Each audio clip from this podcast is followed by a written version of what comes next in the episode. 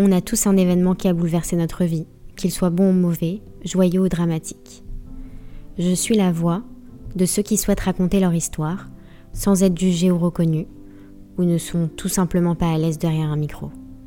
Ce podcast n'est pas à but lucratif, mais simplement de pouvoir être entendu par d'autres qui vivent ou ont vécu la même chose de près ou de loin et ne plus jamais se sentir seul. De pouvoir dénouer des langues sur des sujets parfois tabous ou incompris. Vous écoutez l'épisode 11 sur les violences conjugales.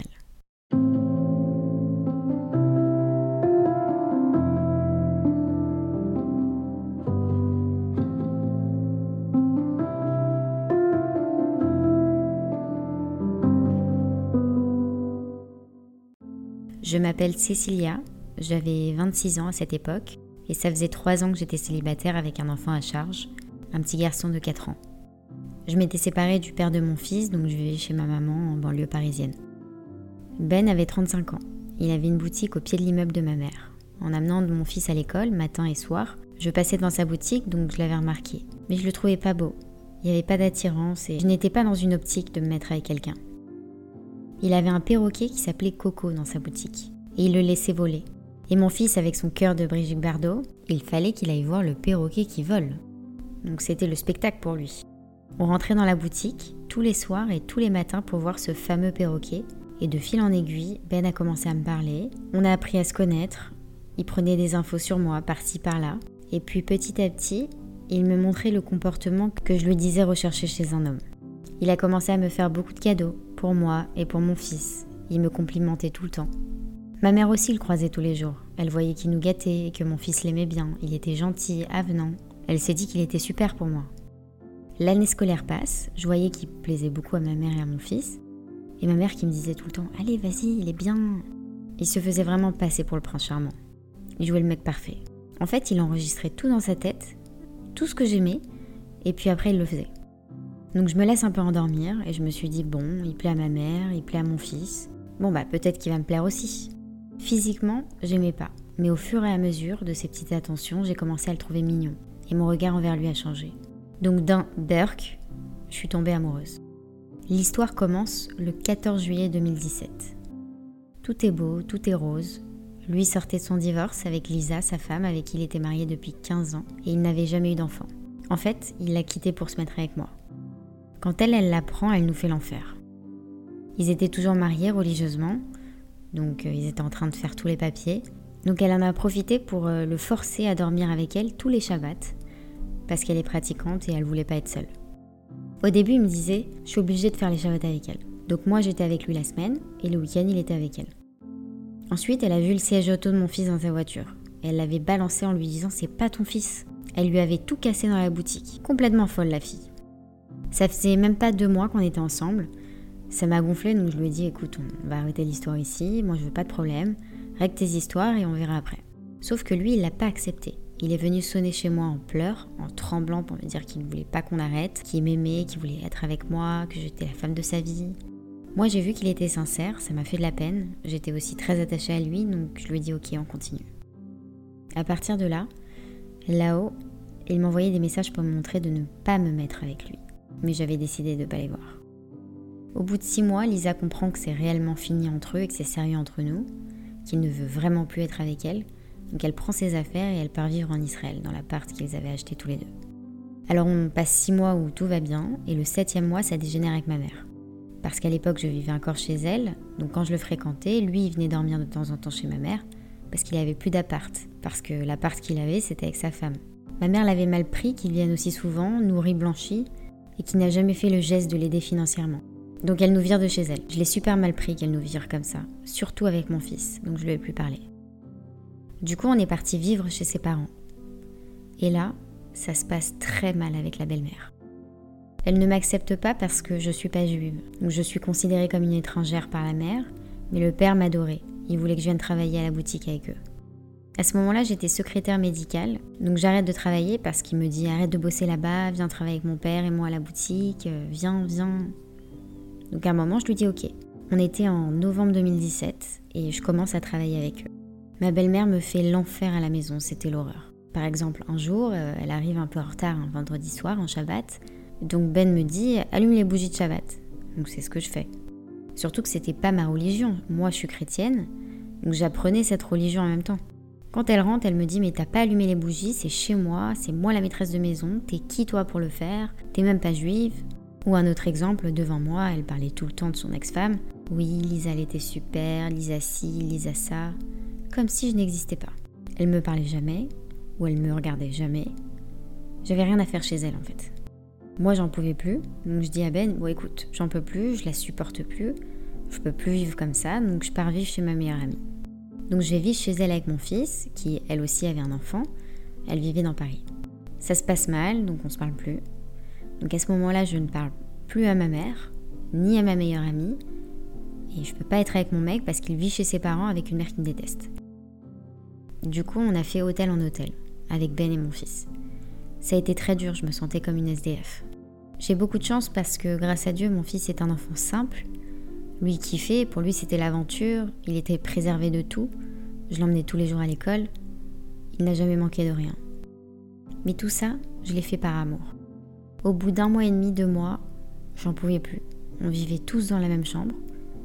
Et dans un hôtel, il n'y a pas de cuisine, donc on mangeait tout le temps dehors ou on prenait des McDo. Et ça revenait cher. Donc je lui dis écoute, on fait quoi? Il me répond on retourne chez ma mère, on n'a pas le choix. Je subissais la violence verbale, de l'humiliation au quotidien, mais j'avais pas le choix. Sinon, on était à la rue. Je me disais que j'étais dans une maison, donc on avait de la place, il y avait un jardin, donc le petit jouait dehors quand il faisait beau. C'était à 10 minutes de l'école de mon fils. Le père était sympa avec moi, tous les matins je partais travailler avec lui. C'était plus une vie normale que de vivre à l'hôtel. Donc je prenais sur moi. Ma belle-mère me détestait, mais ce que j'adorais chez eux, c'était que c'était hyper familial, rythmé par les fêtes juives. Et moi, je viens d'une famille chrétienne, pas pratiquante, et j'ai toujours aimé ce côté religieux où on se retrouve en famille, on fait les fêtes tous ensemble. Le positif de ces moments chez mes beaux-parents, ça a été la religion. Le fait d'être dans sa religion à lui, ça m'a ouvert quelque chose en moi, que j'avais pas dans ma famille et que je cherchais depuis toujours.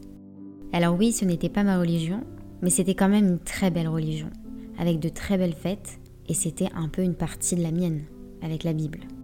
Mon beau-père prenait souvent ma défense et faisait tampon quand ma belle-mère y allait trop fort. Donc je me sentais pas seule face à elle.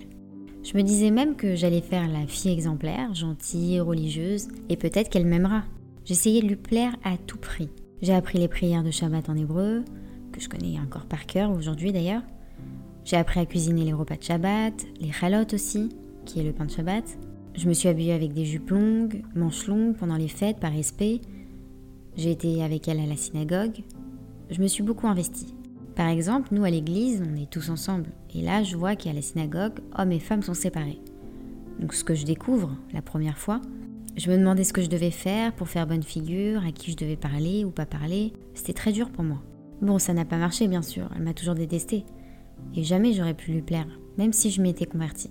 Personne ne lui plaisait à part elle-même. C'était une folle avec ses enfants. Ben était obèse quand il était jeune, et il se cachait sous son lit pour manger parce qu'elle voulait pas le nourrir. Donc ça en dit long. Et quelque part, moi, ça m'a endurci ma foi. C'était dur, mais j'ai aimé aller à la synagogue. Et je me sentais, pour le coup, pas une étrangère. Je me sentais en union, en force avec ses prières. Et finalement, on priait tous pour le même Dieu, avec cette puissance divine. Je trouvais ça super beau. J'en ai même pleuré tellement c'était fort pour moi. Un soir, ils sortent tous les trois de la maison, ils discutent mais à voix basse pour ne pas que j'entende. Et quand il rentre, je lui demande de quoi ils ont parlé, il me dit non, non, rien, il change de sujet. Un mois passe, on était en novembre, il me dit voilà, je dois partir en Israël pendant un mois pour le travail. Bon, il tient une serrurerie, donc je comprends pas trop, mais je dis ok, je lui fais confiance. Mais je lui dis mais par contre, je reste pas chez tes parents si t'es pas là. Donc je vais rappeler ma meilleure amie et lui demander gentiment si elle peut nous héberger de nouveau le temps qu'ils reviennent. Elle accepte. Je retourne habiter chez elle et je continue de faire le Shabbat chez elle, les chalotes à la main, etc. C'était quelque chose qui était devenu important pour moi, même s'il n'était pas là. Le mois passe, il est toujours en Israël, il est de plus en plus distant avec moi, froid. Il me dit qu'il travaille, mais je sentais un truc bizarre. Et moi, à ce moment-là, je fais un test de grossesse et il est positif. Comme il était à l'étranger, c'était très compliqué de s'appeler, donc je lui envoie un mail avec la photo du test de grossesse. Il était super content, mais il y avait toujours cette distance et je savais pas ce qu'il vivait réellement. C'est après que j'ai su pourquoi il était là-bas. Deuxième avertissement du ciel. Un mois et demi après, je fais une fausse couche. Ma copine était partie en week-end avec son fils à ce moment-là, donc j'étais seule avec mon fils chez elle. Ben était à l'étranger, je parlais plus à ma mère, donc j'étais vraiment seule. J'avais plein de sang dans ma culotte. Il était 21h, j'avais de très grosses douleurs en bas du ventre. Je n'arrivais même plus à marcher. J'appelle un Uber, je lui demande de nous emmener dans l'hôpital le plus proche. J'arrive, la gynéco me montre le fœtus à l'écho, il était là. Elle m'explique que la perte de sang peut venir de la nidation, donc euh, elle me dit rentrez chez vous, si ça va pas, vous prenez un spasmon. Ok, on rentre à la maison à 23h. Je continue de perdre du sang en masse. Et en plus, je suis anémique, donc je suis très mal. Et un moment, je sens en bas du ventre qu'il y a un truc que je dois expulser. J'avais pas envie de faire pipi, mais il fallait que j'aille aux toilettes. C'était très bizarre comme sensation. Je vais aux toilettes, je mets un mouchoir dans ma main et je pousse et je sens un truc tomber dans mon mouchoir. C'était rose beige et c'était le bébé. Très gros traumatisme. Du sang partout, mon fils qui dormait à côté, l'enfer. Je l'avais dans ma main mort, dans un papier. J'ai pleuré toutes les larmes de mon corps. Je suis restée 20 minutes comme ça immobile, à le regarder et ne pas savoir quoi faire. J'ai fermé les yeux, je l'ai serré dans mes mains. J'ai fait une prière et je l'ai jeté dans les toilettes et j'ai tiré la chasse. J'avais pas le choix. Et je demande pardon, pardon, pardon, pardon. Je sors des toilettes, déboussolée, avec les yeux bouffis. Je me dirige vers la cuisine pour aller fumer une clope. Je tourne ma tête vers le frigo blanc, comme si quelqu'un ou une force surnaturelle me tournait la tête vers ce frigo, et je vois un de mes cheveux en forme de fœtus sur le frigo. Je sais, ça peut paraître absurde, mais c'est vrai. Je me suis dit que c'était l'âme de mon bébé qui me faisait un signe, et il fallait que je le nomme, et je savais que c'était un garçon. Je sais pas comment vous l'expliquer, mais je savais. C'était un garçon. Et un cheveu représente à la fois la vie, parce que quand il est sur notre tête, il est vivant, et quand il l'est plus, il est mort. Mon fœtus, mon bébé, je l'ai nommé Aavner, ce qui signifie le Père est une lumière. C'était mon étoile. J'ai compris par la suite que l'âme de mon bébé m'a collé pendant un an. C'était très dur, j'étais épuisée tout le temps, j'avais des problèmes au niveau du ventre, je faisais des mycoses sur mycoses, j'avais des dérèglements hormonaux, j'avais le ventre qui gonflait avec des douleurs de contraction. C'était très compliqué. Donc j'annonce à Ben que j'ai fait la fausse couche. Je suis très mal. Pour lui, c'est dur parce qu'il pouvait même pas me serrer dans ses bras. On pouvait pas se voir et on n'en pouvait plus. Il me dit Je te prends des billets d'avion pour toi et ton fils, vous venez me rejoindre en Israël. Moi, inconsciente comme jamais, 3 heures du matin à l'aéroport, première fois que mon fils prenait l'avion, aller dans un pays que je ne connaissais pas, dont je ne parlais pas la langue, pour aller rejoindre un mec, quand j'y repense, c'était une folie. Le pire, c'est que je l'ai fait sans me poser de questions. On arrive en Israël, il vient nous récupérer. Je vois qu'il est un peu bizarre, mais en même temps, il était très heureux de nous voir. On a passé dix jours ensemble, c'était génial. On a été très proches, très aimants l'un envers l'autre. Il nous a fait visiter le pays, on était sur la Terre Sainte. Et ça a été dix jours magiques pour moi. Lui reste là-bas et nous on rentre. L'avion du retour se passe très mal. Encore un signe de l'au-delà, je pense. L'avion fait que bouger, il est 4 heures du matin, tout le monde commence à avoir peur. Et à un moment, une dizaine de rabbins se lèvent et prient en même temps à voix haute dans l'avion. Ils récitaient la même prière d'une seule voix. J'avais peur et en même temps, je sentais cette puissance, cette énergie spirituelle m'envahir. C'était fou. J'en ai eu des frissons. Je me disais que si on mourait, on était béni, donc la peur s'en allait. Et au moment où ils ont fini la prière, les turbulences se sont calmées et je m'endors, comme si j'avais pris un somnifère. Je me réveille donc à Paris avec plus de batterie sur mon téléphone, donc pas de Uber. Il est 7h du matin, il pleut à torrent, il faisait froid. Le petit qui pleurait, il était crevé, il avait faim. Je me suis dit qu'à ce moment-là, on essayait de me prévenir d'un petit truc, parce que ça faisait beaucoup quand même. Mais j'ai toujours pas écouté les signes. Donc on arrive à rentrer chez ma copine, on dort pendant deux jours, tellement on était épuisés. J'étais pas bien de quitter l'homme que j'aimais, qui était loin, donc il rentre quelques temps après, je sens qu'il est froid, c'est plus comme avant. Il y avait une tension entre nous. Il y a même un moment où je lui ai dit que c'était fini parce que j'en pouvais plus. Et à chaque fois il revenait. Et moi je craquais. On part en week-end à la campagne. Je ne vois rien, à part qu'il est moins présent dans le sens où il me disait euh, Avant j'arrive ou Attends je vais aux toilettes. Il restait beaucoup de temps aux toilettes. Ou il s'enfermait dans la salle de bain alors que d'habitude on faisait la douche ensemble. Il avait beaucoup de moments seuls par rapport à avant. Au début, je me suis dit, euh, bon bah peut-être qu'il a repris la relation avec Lisa, ou peut-être qu'il a une autre meuf, ou il a une contrariété avec le travail. Tout sauf la vérité. Donc on couche ensemble ce week-end-là, et je tombe enceinte de ma fille. On rentre et on retourne vivre chez sa mère. J'apprends que je suis enceinte, Lui, il était super content. Par contre, je lui dis que je ne veux plus vivre chez sa mère. J'étais enceinte, j'avais envie de manger, j'avais envie de vomir, je me sentais pas chez moi et je pouvais pas faire ce que je voulais, donc c'était pas possible. Il me répond Ok, on va prendre un Airbnb. On y reste un mois et demi dans ce Airbnb. Il est jamais là, surtout la nuit, et il rentre avec des énormes liasses de billets. Quand je lui demande d'où ça sort, il me sort des excuses. Ah, mais c'est l'argent que j'ai récupéré chez ma mère, je les avais mis de côté. Bon, ok. Tout ok. Il me dit Viens, on se barre d'ici, on part de Paris. Viens, on va vivre dans le sud. Je dis Ok. Je fais arrêter l'école de mon fils de 5 ans et demi avant l'heure, en avril, et on est parti dans le sud. On a fait 3 Airbnb en 3 mois dans le sud. Il avait pris 190 000 euros avec lui, et en un mois, il n'y avait plus rien. C'était toujours très électrique entre nous. Jamais là, je vivais seule avec mon fils, enceinte, dans une ville que je connaissais pas. Je ne travaillais pas. Mon père habitait à Cannes, donc c'était pas très loin de chez nous. Donc je le voyais souvent. Et un jour, mon père me dit Mais dis-moi, ton mec, euh, il trempe pas dans la coco? Je réponds Mais qu'est-ce que tu me racontes? C'est quoi la coco? Et il continue Il n'a pas le nez dans la cocaïne, ton mec? Je réponds Bah non, attends, euh, la cocaïne, euh, c'est la poudre blanche que tu sniffes, c'est ça? Non, mais je l'aurais vu quand même. T'es sûr? Bah ouais. Et puis ça reste dans ma tête. Je me dis que peut-être il veut être seul pas parce qu'il veut appeler une meuf, mais pour faire ça. Et puis son comportement changé, il était speed, jamais là, nerveux, il mange beaucoup trop ou trop peu. À partir de ce moment-là, j'ai examiné tous ses faits gestes. Il a quoi à la main, à la bouche, il mange quoi, il boit quoi. Je regardais ses narines pour voir s'il n'y avait pas un truc blanc. Je regardais ses poches, si je voyais pas une paille. Quand il sort des toilettes, j'y allais directement derrière lui pour trouver quelque chose ou sentir une odeur. Je devenais parano. Est-ce qu'il me trompe ou est-ce qu'il se drogue?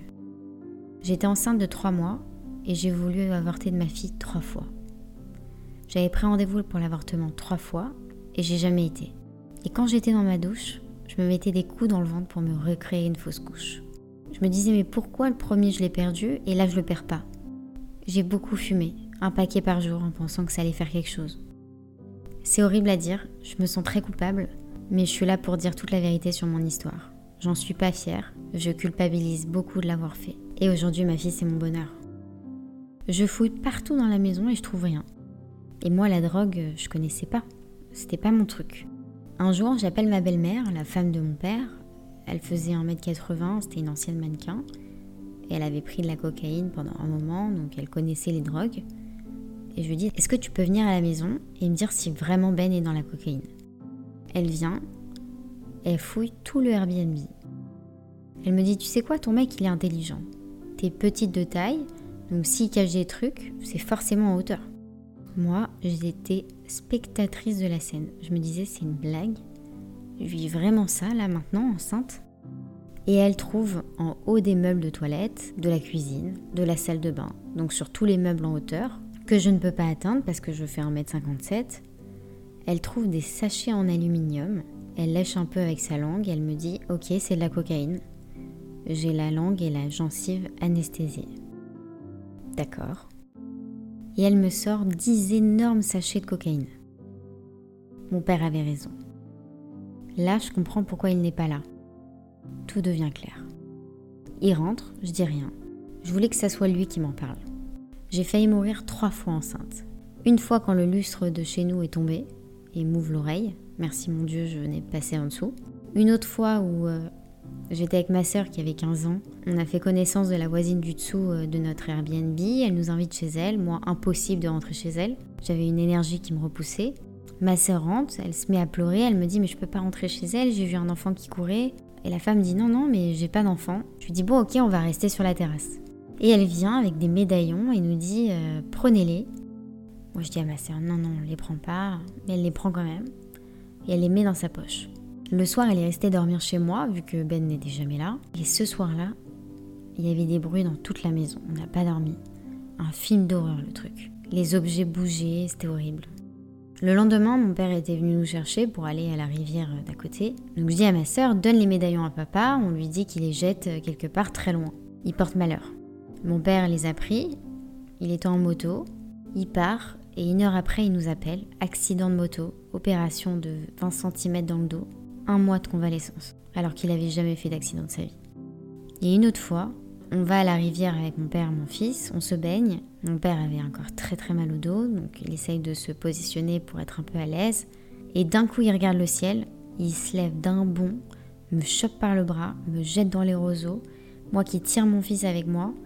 Puis on atterrit dans la rivière glacée, donc choc thermique pour le bébé et moi, que je sens qu'il se retourne. Et là, je vois les arbres de 10 mètres de haut et des branches énormes se brisent. Là, on était tous assis. Si mon père l'avait pas vu, on serait tous morts. Si ce sont pas des signes, ça, alors c'était quoi? Là, je suis à bout.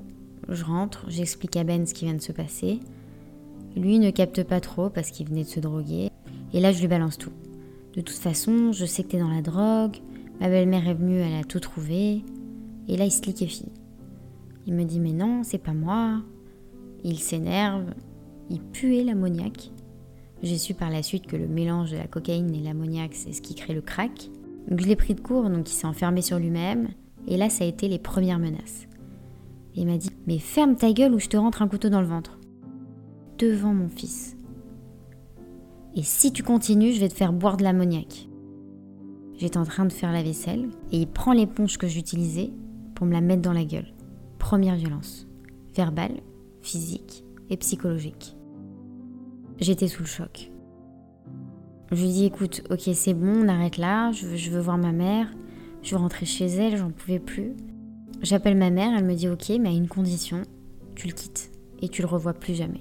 Et ça, c'était impossible pour moi parce que je l'aimais. Donc je suis restée.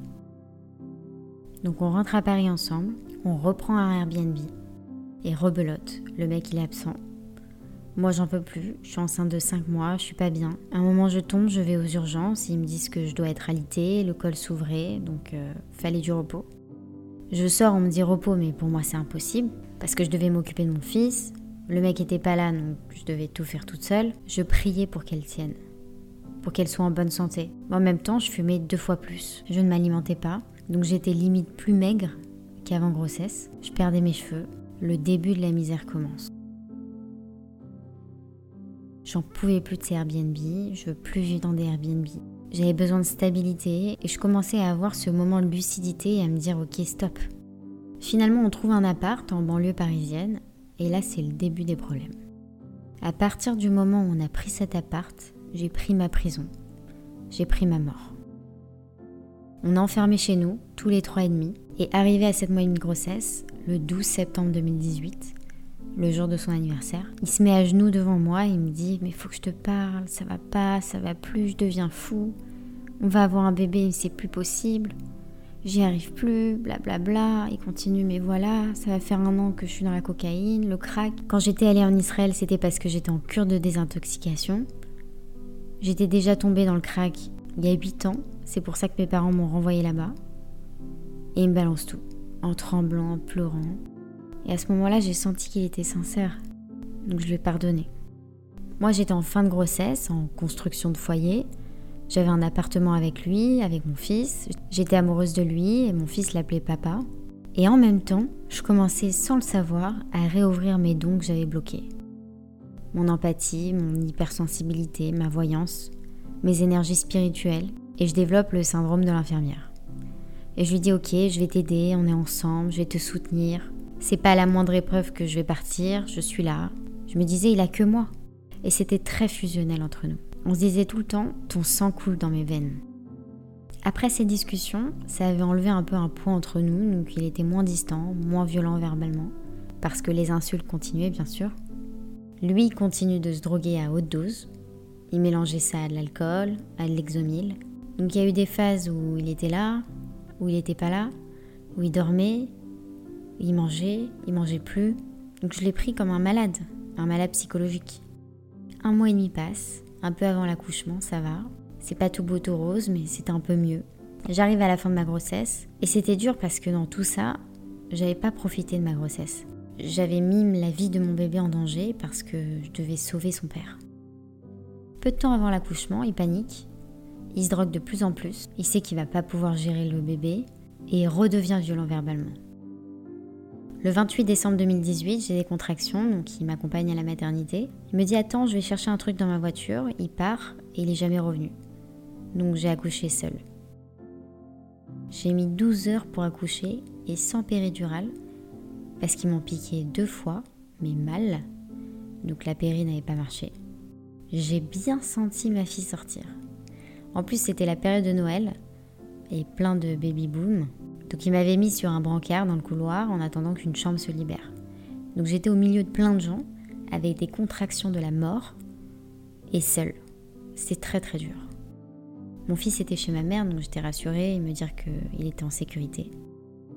Le seul moment magique, c'était quand j'avais poussé la dernière fois pour qu'elle sorte et je l'ai sortie moi-même.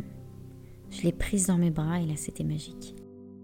Je suis restée trois jours à la maternité et il n'était pas venu une seule fois me voir, ni d'appel, rien.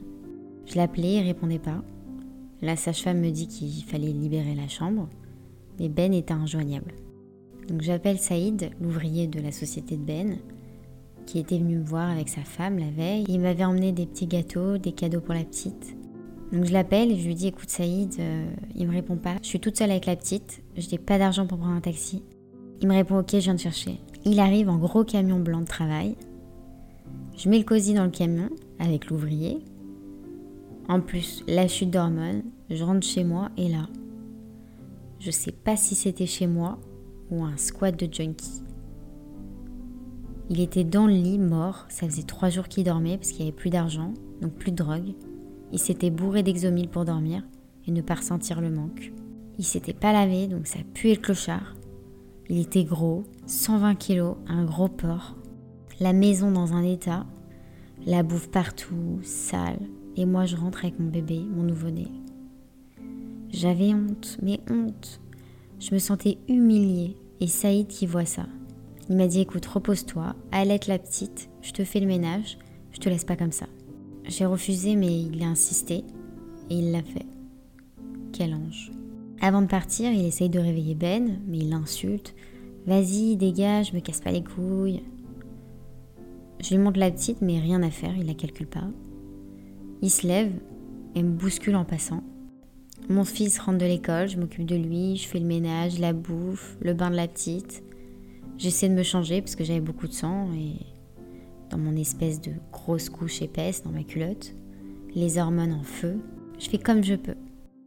Je dors à peine. Le lendemain, j'emmène mon fils à l'école avec ma fille dans la voiture. J'étais épuisée. Trois jours passent. Il est minuit, une heure du matin. Je commence à faire un biberon pour la petite parce que je faisais euh, allaitement la journée et nuit biberon parce que j'avais pas trop de lait. Mon fils dort. Ben me demande de l'argent et je lui réponds que j'en ai pas. Sauf qu'il commence à me faire une crise de démon. Il s'arrachait les cheveux, il se tapait la tête contre les murs, les veines qui ressortaient bleues, les plaques sur le corps. J'ai l'impression que Satan était dans la même pièce que moi. J'étais de dos en train de préparer le biberon sur la table de nuit. J'avais les jambes un peu écartées parce que je venais d'accoucher, j'avais la couche épaisse, j'étais pas à l'aise. Et en même temps, je lui dis non, ça suffit, j'en ai pas. Et là, il me met un violent coup de pied entre les jambes dans la foufoune. C'était tellement fort que j'ai senti mes organes se déplacer à nouveau. En plus, j'avais une petite épisio et donc je l'ai senti puissance 1000. Et je suis restée choquée de ce geste. Et en plus, c'était par derrière. Donc je l'avais pas vu venir, c'était pire.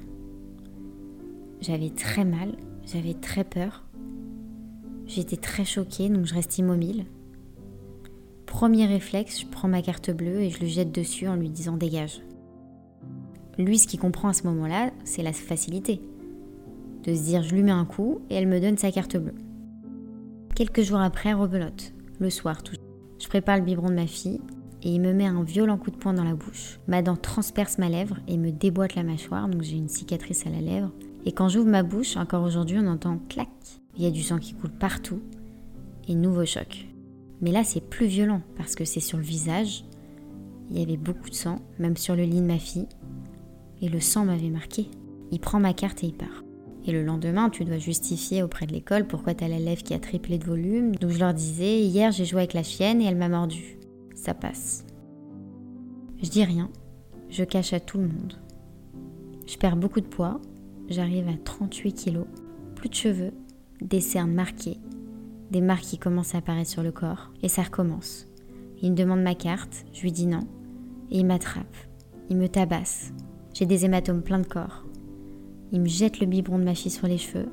Et t'as pas le temps de te laver parce que t'as le bébé qui pleure, le petit qu'il faut amener à l'école. Et tu restes comme ça, sale, pleine de douleur et malheureuse. Et ça a continué. Un coup, puis un autre coup, encore et encore. Toujours la nuit, parce que la nuit, il allait prendre sa drogue à la goutte d'or. Et la journée, soit il dormait, soit je le voyais pas. Je dormais pas de la nuit parce qu'il me frappait.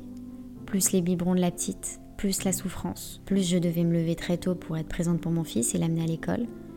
Et la journée continuait avec la petite, les machines, le ménage, la bouffe. C'était sans fin. Je dormais plus, je survivais. J'étais l'ombre de moi-même. Après, c'était devenu chaque truc un coup. Je parlais, je recevais une baffe. Chaque occasion était bonne pour me frapper, me menacer, m'insulter, m'humilier. Même en voiture, il me faisait peur, en roulant très vite. Il menaçait alors que j'avais mes enfants avec moi. C'était horrible. Il prenait ma fille, la mettait dans le siège auto sans l'attacher. Il allait seul chez ses parents pour leur dire oui, j'ai plus d'argent pour la nourrir, aidez-moi. Les parents lui donnaient de l'argent. Il rentrait, il me rendait la petite et se barrait avec l'argent pour prendre sa drogue. Ma fille servait d'appât et j'avais vraiment pas d'argent pour acheter à manger pour mes enfants. Ça a été très compliqué. C'était Saïd l'ouvrier et le père de Ben qui me payaient mes courses. Son père m'achetait même mes cigarettes. Humiliation totale. Il lui achetait ses clopes à lui aussi. Il lui donnait de l'argent, il nous payait le loyer. Et ça continuait les violences, les menaces de mort. Je vais t'attacher toute nue dans les bois. Je vais t'enterrer vivante. Il y a même eu la fois où il m'a posé une arme à feu sur la tempe devant mon fils dans la cuisine. Ou une autre fois, il m'a mis le couteau sous la gorge pendant que je faisais la vaisselle de mon fils.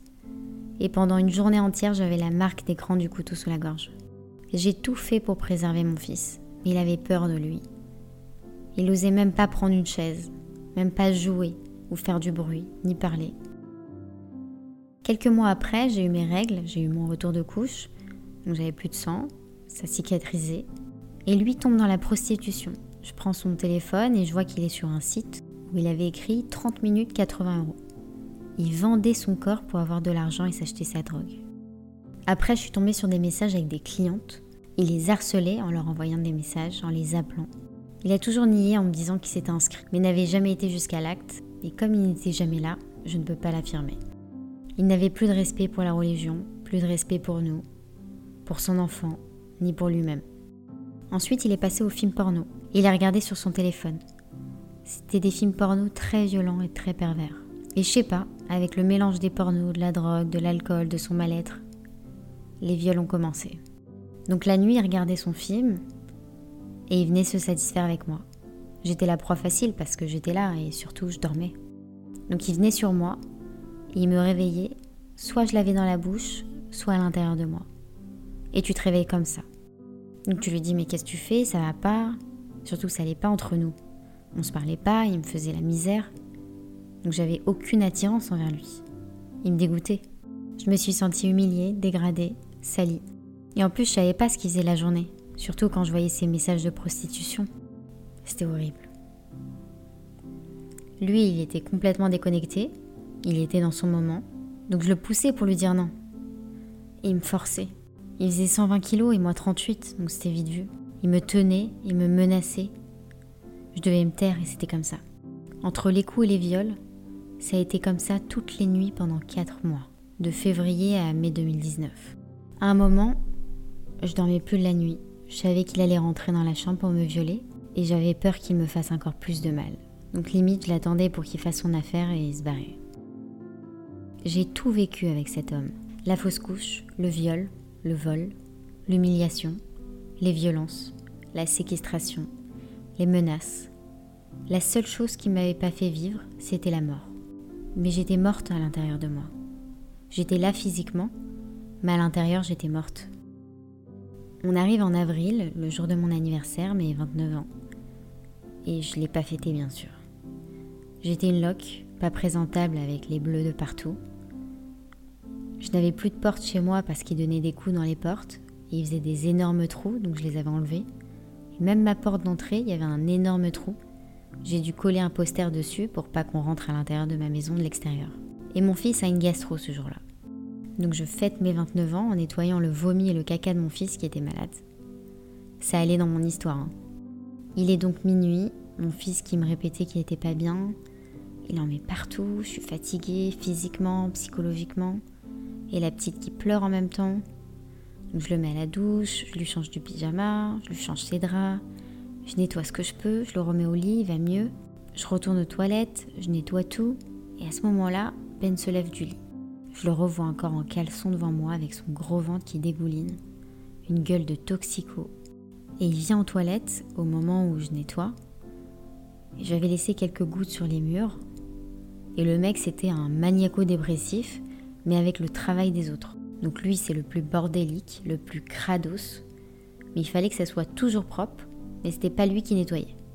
Il rentre dans les toilettes, il me dit Mais c'est quoi ça sur les murs? Ouais, c'est cet enculé qui a fait ça? À mon fils qui a 6 ans, qui est malade. Et là, je suis choquée.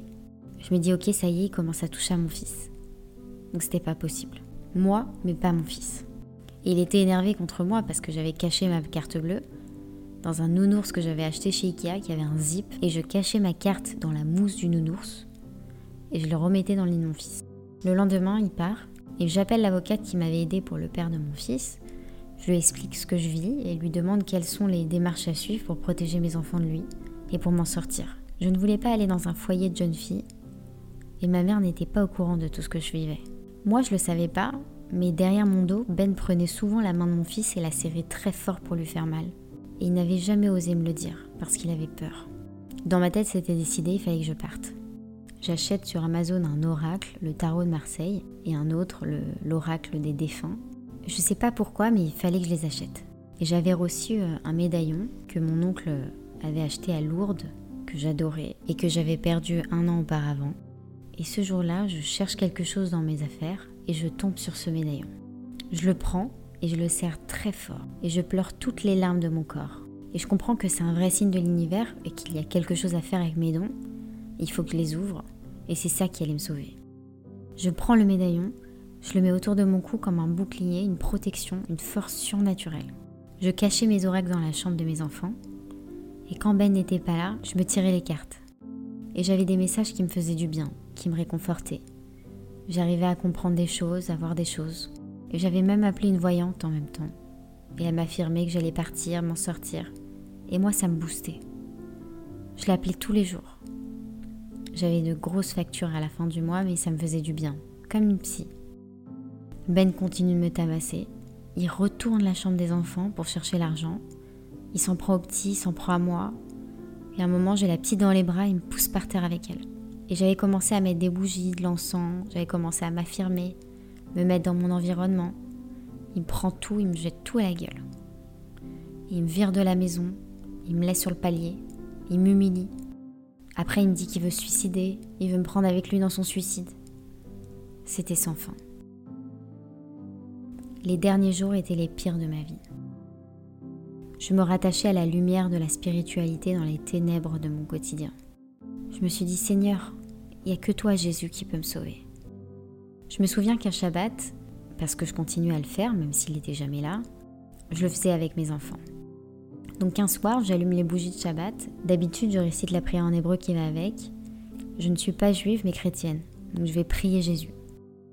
J'allume les bougies et je lui dis, Seigneur Jésus, trouve-moi une issue. Je n'arrive pas à la trouver pour partir. Je n'arrive pas à parler à ma mère. Je n'arrive pas à demander de l'aide, mais il faut qu'on m'aide, parce que là, je vais mourir. C'est soit lui qui meurt, soit moi. Et je pleure, je pleure, je pleure. J'éteins même une bougie avec mes larmes tellement je pleure. Et je prends mon pendentif dans mes mains et je le serre très fort. Et je me rattache à ça. Comme un portail énergétique qui va me faire rentrer dedans et me protéger. Je prie, je pleure, je pleure, je prie. Je ressemblais plus à rien. J'avais des hématomes partout. J'ai eu un arrachement osseux parce qu'il m'avait arraché le doigt. J'ai la mâchoire déboîtée, des cicatrices de partout. J'ai plus de cheveux, je fais 38 kilos. Je suis l'ombre de moi-même. Ça, c'était l'avant-veille de mon départ. Dans la nuit, Ben rentre et c'était la scène de trop. La nuit de l'horreur. On se bat, je ressemble plus à rien, je suis défigurée, j'ai du sang partout. Il me jette à nouveau le biberon de la petite sur les cheveux. Mes cheveux sont collés. Le lendemain, j'avais demandé exceptionnellement à ma mère depuis longtemps de venir me garder les enfants parce que je devais aller chez Pôle emploi ou quelque chose d'important.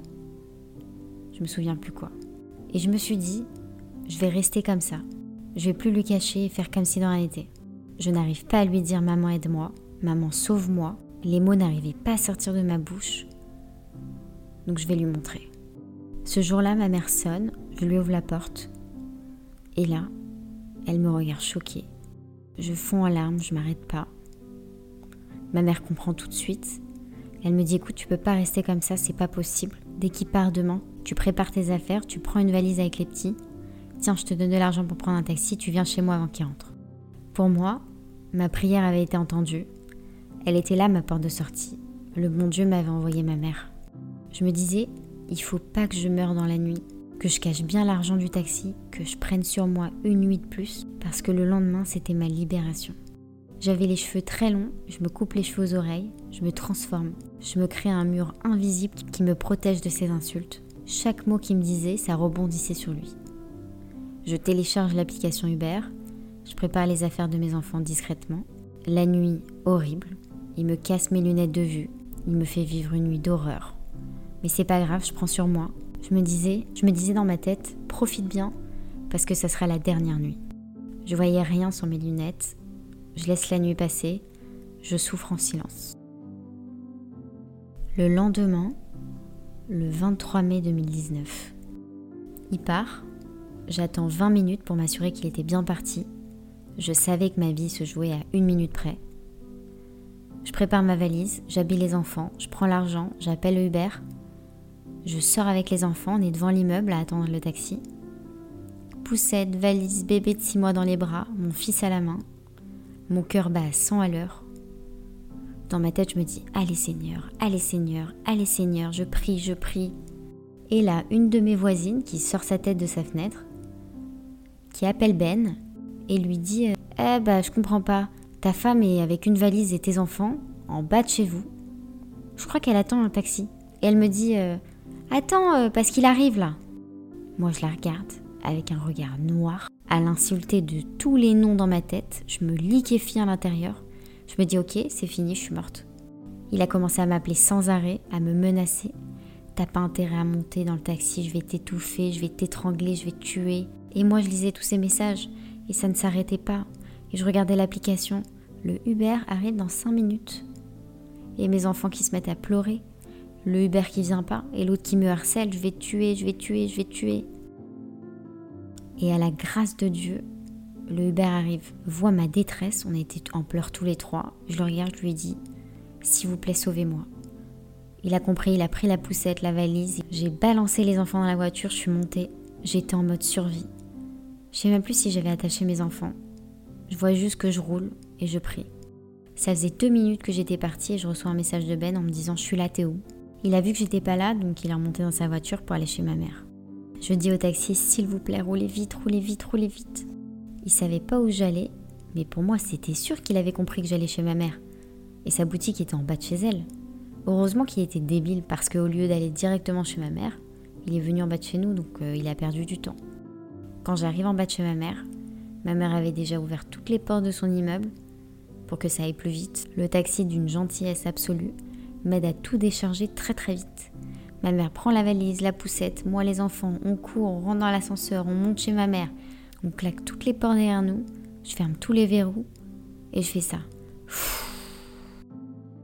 Même pas une minute trente après, il m'écrit Descends, je suis en bas de chez ta mère, descends tout de suite, ou je monte et je casse tout. J'ai eu tellement peur que j'ai tout de suite appelé la police. Je leur ai dit Je suis une victime de violence conjugale. Je viens d'arriver chez ma mère, il est en bas, il me menace, j'ai des enfants. J'ai peur. Ils ont envoyé une patrouille de police qui était à côté, et lui, en voyant la voiture de police, il était parti. Les menaces ont continué parce que j'avais appelé la police. Il n'arrêtait pas, il m'appelait, il m'appelait, il m'appelait. J'ai dû éteindre mon téléphone pour que ça s'arrête. Comme il est serrurier, il sait ouvrir toutes les portes, même les blindés. Donc j'avais peur que la nuit il vienne, il pète les verrous, il vole la petite, il me tue, donc je dormais pas. J'étais à l'abri, mais je n'étais pas en sécurité. Donc je n'ai pas pu savourer ce moment de liberté parce qu'à tout moment, il pouvait me la prendre. Pour moi, j'étais en semi-liberté. Je devais aller porter plainte, donc je devais aller au commissariat et sortir de chez ma mère. Lui, m'attendait en bas de chez ma mère. Dans la rue, je hurlais, pour que les gens nous regardent et que s'il avait un couteau ou autre, il y avait des témoins. Il marchait à côté de moi en me disant mais rentre à la maison, on revient, rentre, je t'aime, j'ai besoin de toi, t'es la femme de ma vie, je peux pas vivre sans toi, c'est à cause de toi que je suis dans la drogue et que j'arrive pas à m'en sortir. Donc là, le pervers apparaît en me faisant passer pour la méchante, que je l'abandonnais, j'étais égoïste, tout ça. C'était lui la victime maintenant. Sauf que là, ça marchait plus. Alors oui, je l'aimais encore à ce moment-là, mais je suis en mode survie. Parce que j'avais pas le choix. Si je retournais avec lui, je mourrais. Donc j'ai pris sur moi. Je vais au commissariat, je dépose plainte et je suis pas prise au sérieux. Ils prennent la moitié de ma plainte. Je suis obligée de revenir plusieurs fois. En tout, il y a eu 10 plaintes. Ils sont obligés de me prendre en photo, donc ils me mettent en sous-vêtements dans un bureau avec des volets ouverts, où tout le monde pouvait me voir, en train de prendre en photo chaque hématome que j'avais sur le corps. Il y avait des jeunes hommes qui sortaient de l'école de police, qui trouvaient ça rigolo de prendre mon numéro de téléphone sur la plainte et m'envoyer les photos de leur en me disant que j'étais plutôt charmante. Alors que moi je venais de déposer plainte pour viol et violence conjugale. C'était irréel. J'ai parlé de mes enfants, mais ils n'ont jamais été cités dans aucune des plaintes. Donc aujourd'hui, je suis en train de me battre pour que mes enfants aient un minimum d'aide financière post-traumatique, parce que mon fils a été suivi pendant un an par un psychologue. Il a été témoin de beaucoup de violences, et la petite aussi. Je les ai bien entendu signaler dans les plaintes, mais ça n'a jamais été pris en compte.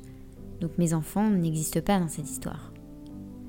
En déposant plainte, j'ai appris qu'il avait un long casier judiciaire de vol et de violence, escroquerie, blanchiment d'argent. C'est là que j'ai appris qu'il était vraiment finalement. À partir de là, ils m'ont donné un téléphone qu'ils appellent un téléphone grave danger. C'est un téléphone qui est relié directement à la police. Donc si on le voit, j'appuie sur un numéro et la police débarque. Sauf que ce qu'ils disent pas, c'est que quand tu appelles ce numéro, tu dois expliquer au téléphone où tu es, qui tu es, ça prend 10 minutes. Donc il avait le temps de me tuer 10 fois. Donc pour moi, le téléphone ne servait à rien, parce que si le mec il venait en scooter par derrière, j'avais pas le temps de le voir et je mourrais. Ensuite, il lui a envoyé des contrôles judiciaires et moi des ordonnances de protection. Donc il n'a pas eu le droit de m'approcher, ni de m'appeler, ni de me parler, ni rentrer en contact avec moi par quelqu'un d'autre. Contrôle judiciaire pour lui, c'est qu'il doit se pointer au commissariat plusieurs fois ils respectent pas une fois, ils s'en foutent. Deux fois, ils s'en foutent. Troisième fois, je commence à péter un câble, leur disent réveillez-vous, je suis en danger. Ils se réveillent, ils le mettent six mois en prison. Et juste avant sa sortie, un mec qui travaillait à la prison, qui s'occupait de Ben, m'appelle un jour et me dit Bonjour madame, j'ai pas le droit de vous appeler et j'arrive pas à être insensible à votre situation. J'ai reçu monsieur Intel, qui est donc Ben, dans un cadre de suivi psychologique et Ben lui avait dit euh, Ni la justice ni la police m'arrêtera. Il n'y a que la mort qui m'arrêtera. C'est ma femme, elle m'appartient, elle est à moi et elle restera à moi. Donc il va sortir de prison. Si vous sortez vos poubelles, ne les sortez pas seuls. Si vous amenez vos enfants à l'école, ne les sortez pas seuls. Changez vos serrures. Un film le truc. Moi, le confinement, je le connais depuis mai 2019. Donc je lui réponds Mais monsieur, c'est pas possible. Moi, je peux pas vivre comme ça. C'est pas une vie. Il me répond écoutez, il y a une autre possibilité. Si vous pouvez partir, partez. Parce qu'il est très obsessionnel avec vous et il n'arrêtera pas. Mais partir, mais où, comment J'ai deux enfants scolarisés, je suis au RSA, je vis dans un HLM en banlieue, j'ai personne chez qui aller dans une autre ville. Une blague. Et le pire, c'est que la justice l'a laissé habiter à 300 mètres du logement social qu'ils m'ont donné pour moi et mes enfants. Donc même le mec de la prison a eu peur. Il sortait de prison deux mois après. Donc j'avais deux mois pour trouver un autre appart et partir sans dire à personne où j'allais. On a fait des lettres au tribunal de l'avocat, grosse urgence, il fallait me trouver un appart rapidement dans un autre quartier de Paris. Lui, il continuait de m'appeler, de me menacer parce qu'il savait qu'il allait sortir. Moi, j'avais très très peur. Même si t'es sauvé, t'es pas vraiment sauvé parce que ça a continué, ces appels, la justice, l'angoisse. Regarder toujours derrière soi quand on marche, dans le cadre de la justice, on m'a redirigé vers des psychologues, des psychiatres spécialisés dans les violences, mais ça m'a pas du tout aidé. La séance c'était euh, bonjour, alors qu'est-ce qui s'est passé? Donc toi tu racontes, t'es pas bien, tu revis les moments, et à la fin, euh, d'accord, merci, à la semaine prochaine. Donc j'y retourne. Alors, on en était là. Après, qu'est-ce qui s'est passé? Donc, je continue à raconter. C'est toujours douloureux. D'accord, merci. À la prochaine séance. Donc, j'ai fait trois séances et après, j'ai arrêté. Ça servait à rien. Donc, je déménage. Je me dis que c'est le moment de me guérir parce qu'il ne sait pas dans quel quartier je suis. Et je me dirige vers une guérison spirituelle. Donc, je fais du yoga, des soins énergétiques. Je commence à acheter beaucoup de livres sur ce sujet, à réouvrir mon côté médium. En novembre 2020, je perds mon oncle, mon papou, et je le capte en défunt. Et là, je comprends que j'ai quelque chose en plus que les autres n'ont pas. Que j'ai en moi toutes les ressources pour me guérir et que je peux aider les gens avec mes dons. Je travaille là-dessus et j'essaie de comprendre qui je suis. Je fais 4 heures de méditation par jour, tous les jours. J'avais arrêté de fumer par méditation. J'avais repris du poids. J'ai pris soin de mon corps. J'ai traité tous les maux physiques qu'il a pu me faire. J'ai été au plus profond de moi-même. J'ai même été dans mes vies intérieures. Je me suis acheté d'autres oracles qui me parlaient. Ma foi en Dieu devenait de plus en plus forte. En même temps, je savais que ces cartes et Dieu, ça faisait pas bon ménage, mais bizarrement, c'était comme si ces cartes étaient reliées à Dieu. Et dans ce joyeux bordel, j'ai retrouvé mon identité et je guérissais. Je suis née avec des dons et à l'âge de 9 ans, j'avais vu mes arrière-grand-mères au pied de mon lit. Elles venaient chercher ma grand-mère, qui deux semaines après était morte. Quand je l'avais raconté à ma mamie, elle s'était mise à pleurer parce qu'elle avait compris que j'avais des dons, comme elle, et c'était elle qui en venait chercher, mais elle me l'avait pas dit. Et mes cousines qui étaient là, qui ne les avaient pas vues, m'avaient dit que c'était des sorcières, des démons qui allait revenir pour me brûler les pieds. Donc j'ai eu très peur et ça m'a créé un traumatisme. Parce que ma grand-mère était morte deux semaines après. Pour moi, c'était de ma faute. C'était moi qui avais tué ma grand-mère avec les démons à côté de mon lit. Donc à partir de ce moment-là, j'ai bloqué mes dons. Parce qu'avant, je voyais des scènes avant qu'elles se déroulent. Je savais si une personne était malade ou allait mourir. Ou je voyais une personne tomber juste avant qu'elle tombe. J'ai grandi comme ça jusqu'à Ben. C'est mon ouverture spirituelle qui m'a aidé à survivre, qui m'a réouvert mes dons petit à petit. Quand j'ai emménagé dans un nouvel immeuble, j'ai rencontré une voisine qui était toute mignonne et quand je lui ai dit bonjour, j'ai eu la maladie du cancer qui apparaissait dans ma tête. Et j'avais dit à ma mère, maman, la dame a un cancer. On ne la connaissait pas, on ne connaissait pas sa vie. Et trois mois après, on la voit sans cheveux, après sa chimio. Elle vient nous voir et nous dit Désolée, je vais être comme ça pendant un mois, je veux pas vous choquer, mais je viens de découvrir que j'ai un cancer, donc je vais commencer une chimio. Ma mère m'a regardé avec des grands yeux choqués. Et moi, j'ai senti la maladie trois mois avant. Elle était déjà là, mais en silence. Par la suite, je lui ai proposé de lui faire des soins en lui expliquant que ça m'avait beaucoup aidé par rapport à ce que j'avais vécu. Elle accepte et c'était quelqu'un de très croyante. Et moi, mes soins, c'est des soins christiques. C'est des soins de prière, de foi, d'amour, d'énergie, de magnétisme. Et après mes soins, elle me disait qu'après ses chimios, elle ressentait un bien-être et n'avait pas eu d'effet secondaire. Elle a mieux vécu son cancer. Le jour où elle est décédée, j'ai senti qu'elle était à l'hôpital en train de partir et j'ai instinctivement été faire la prière qu'on fait pour accompagner une personne qui est en train de mourir et fait une bénédiction pour qu'elle puisse partir en paix. Une heure après, je rencontre sa fille et elle me dit que sa maman est partie. Je lui dis donc ce que j'avais ressenti et ce que j'avais fait et au moment où elle me prend dans ses bras pour me remercier, je capte sa mère qui me parle d'une écharpe bleue. Donc je lui dis écoute, il y a un foulard bleu chez toi qui appartient à ta mère. Et elle me répond oui, oui, elle le met tout le temps, il y a son parfum dessus, je dors même avec. Et je lui réponds elle veut que tu le gardes et le portes sur toi. Et j'ai aidé beaucoup de gens comme ça. Un jour, j'ai rencontré un couple désespéré parce que la femme était tout le temps malade du ventre depuis 10 ans. Elle avait tout fait, tous les examens médicaux, les IRM, les scanners, les colos, les fibros, et les médecins n'avaient rien trouvé. Donc je vais pour faire un soin énergétique à sa femme pour pouvoir l'aider, et je vois qu'elle est remplie de sorcellerie. Donc je leur dis écoutez, vous avez mangé quelque chose rempli de sorcellerie. Et le mari me dit automatiquement qu'ils ont vécu deux ans en Afrique, où il y avait des cuisinières qui leur faisaient à manger, et à chaque fois qu'elle mangeait, elle était malade toute la nuit. Donc je lui ai fait des soins pour chasser ce poison et nettoyer son ventre.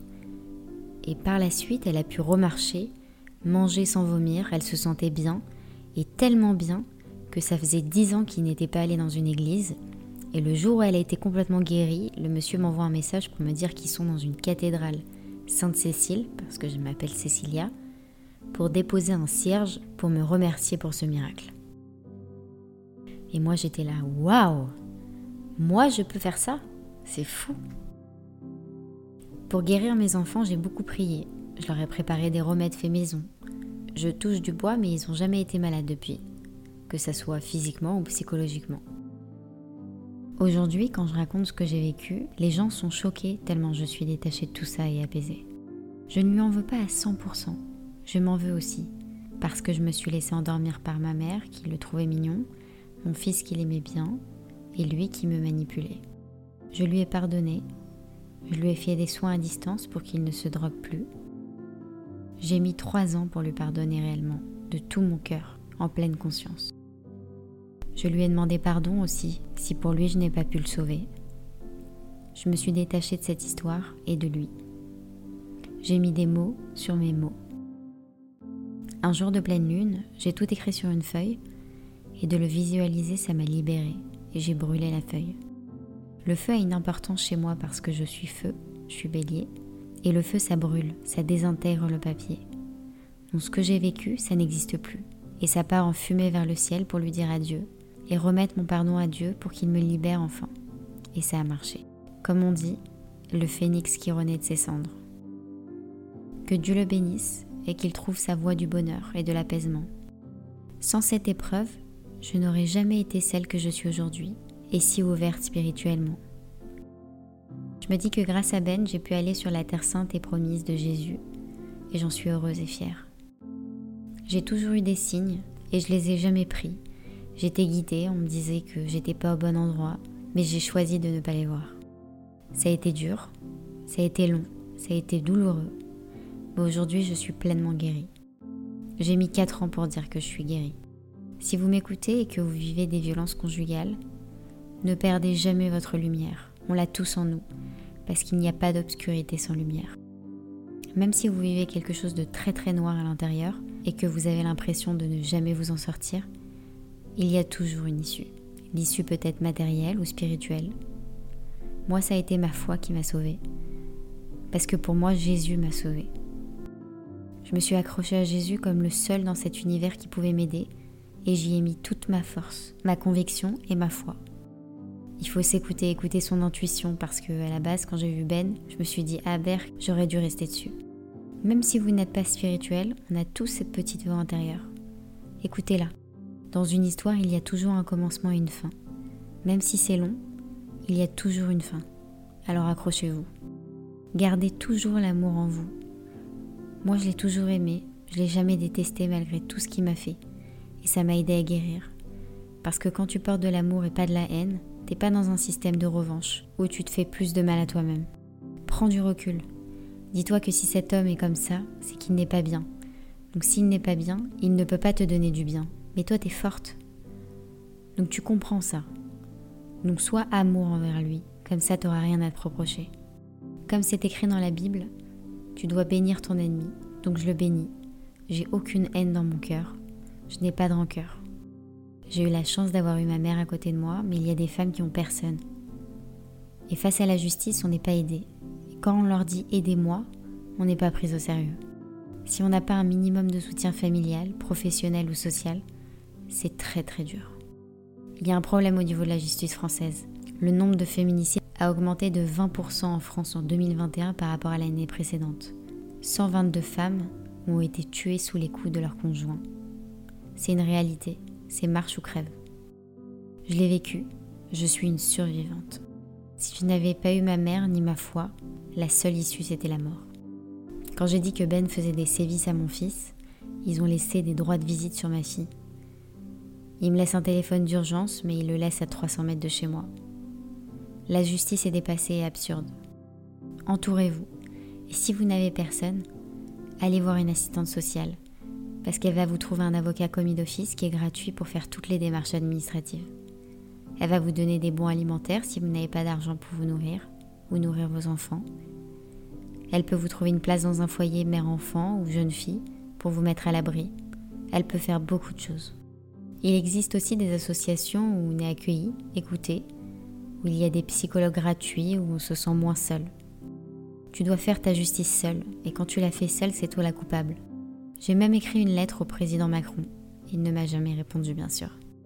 S'il vous demande de travailler avec lui ou pour lui, refusez, parce que votre dépendance financière deviendra votre prison. Mes enfants ont été ma force. Oui, la justice française est lente et parfois injuste, mais j'ai compris qu'il faut quand même porter plainte pour pouvoir guérir. On a besoin d'être reconnu en tant que victime. Il m'a tout volé mon argent. Il m'a violenté, violé, séquestré, humilié.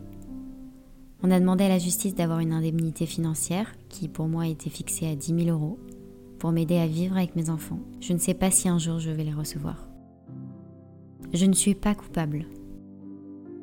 Son vécu ne justifie pas sa violence. Je n'ai pas provoqué sa violence. Personne ne mérite d'être violenté. Vous ne devez pas le sauver, vous devez vous protéger. On n'en parle pas autour de nous parce que si on le fait, nos interlocuteurs ne comprennent pas pourquoi on part pas tout de suite. La phrase Pourquoi t'es pas parti avant? est nulle, parce qu'il faut être une victime pour comprendre cet état. Je suis une victime, mais pas que ça. Je suis une jeune femme pleine de ressources, maman de deux merveilleux enfants, et j'ai réussi à me guérir seule, en puisant l'énergie au plus profond de moi et j'en suis fière. Le 20 mars 2023, a été le jour de ma libération puisque toutes procédures envers Ben sont terminées. Il restait le jugement pour les viols que j'ai subis, mais j'ai attendu déjà 4 ans et mon avocate m'a dit que j'en avais encore pour 5 ans. Donc j'ai décidé de mettre fin à toutes les procédures. Ça fait 4 ans que je me guéris sous hypnose pour oublier ces scènes de violence extrême. Et 4 ans après, on me demande de me remettre sur le banc de la justice, à reparler de tous ces faits et gestes. Je ne veux plus. Je priorise ma santé mentale et mon bien-être. Je ferme le livre de 4 ans de guérison et aujourd'hui, je savoure ma libération. J'espère que mon témoignage pourra aider d'autres femmes ou jeunes filles dans le même cas à garder espoir pour pouvoir s'en sortir. Vous avez écouté l'épisode 11 du podcast Espoir. La religion a été abordée dans ce podcast mais elle n'est évidemment pas liée aux violences. Les prédateurs sont partout, dans tous les foyers, toutes les religions, toutes les communautés, et attaquent tous les sexes. Ça demande beaucoup de courage de se livrer et de revenir sur ces moments douloureux pour enregistrer un podcast et pouvoir aider d'autres personnes dans la même situation. Un grand merci à Cécilia de l'avoir fait pour moi, pour vous. Environ 61% des victimes de violences conjugales et 75% des victimes d'agressions sexuelles souffrent d'un état de stress post-traumatique. Les violences ravagent des vies. Ne fermons pas les yeux. Victimes, on vous croit, on vous soutient et vos réactions sont légitimes. C'est difficile de prendre la décision de partir, mais un jour tu le feras.